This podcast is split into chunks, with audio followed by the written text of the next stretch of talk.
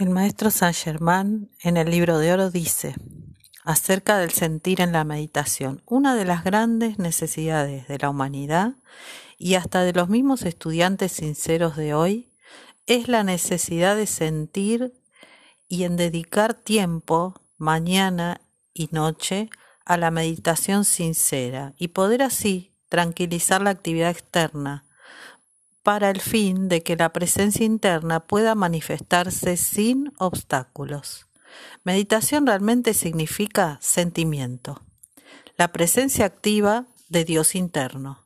Por consiguiente, cuando uno trata de entrar en la meditación, no puede arrastrar consigo los perdón, los disturbios que han estado oprimiendo durante el día si realmente quiere entrar en la presencia de Dios. Así, líbrense constantemente y conscientemente de todo sentimiento y atención a las cosas externas que los perturben y entren en vuestra meditación para sentir la presencia de Dios y no para meditar sobre vuestras aflicciones. Cuando el Señor dijo, conoceréis la verdad y la verdad os hará libres, significaba el reconocimiento, la aceptación de la actividad de la poderosa presencia yo soy.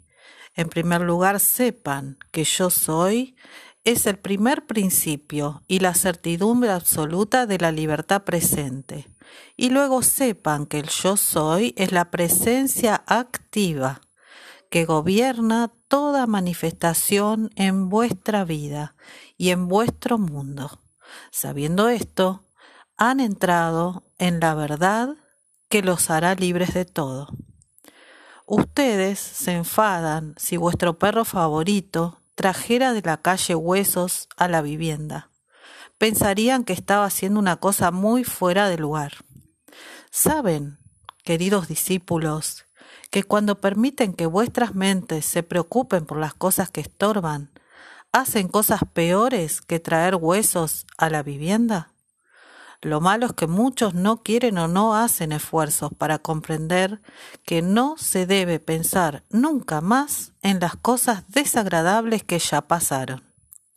En otras palabras, las experiencias desagradables, pérdidas o cualquier imperfección, nunca deben ser retenidas en la mente. Ellas se han ido sobre la rueda de olvídalas y perdona. Olvida y perdona. Olvida y perdona. Dar y perdonar es en verdad divino.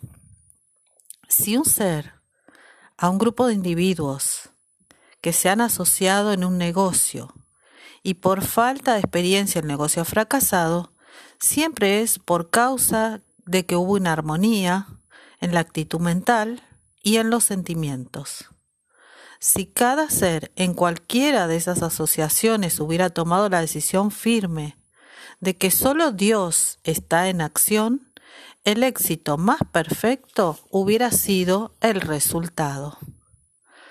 Además de esto, deben saber perdonar y deben decir silenciosamente a la persona con quien tuvieron un desacuerdo, yo te envío la plenitud del amor divino de mi ser, bendiciéndote y deseándote prosperidad.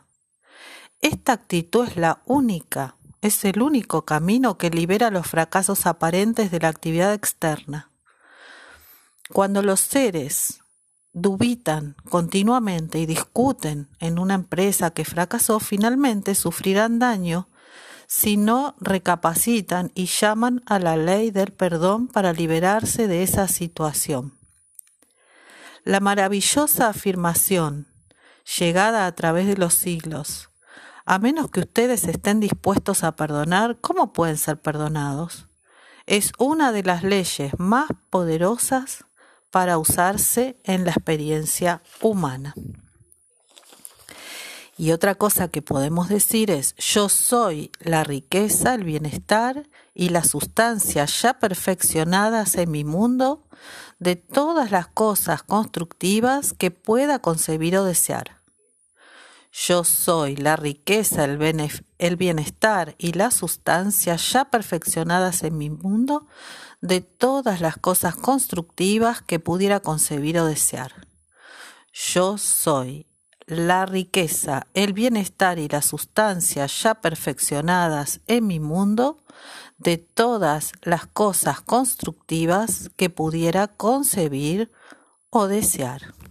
Gracias.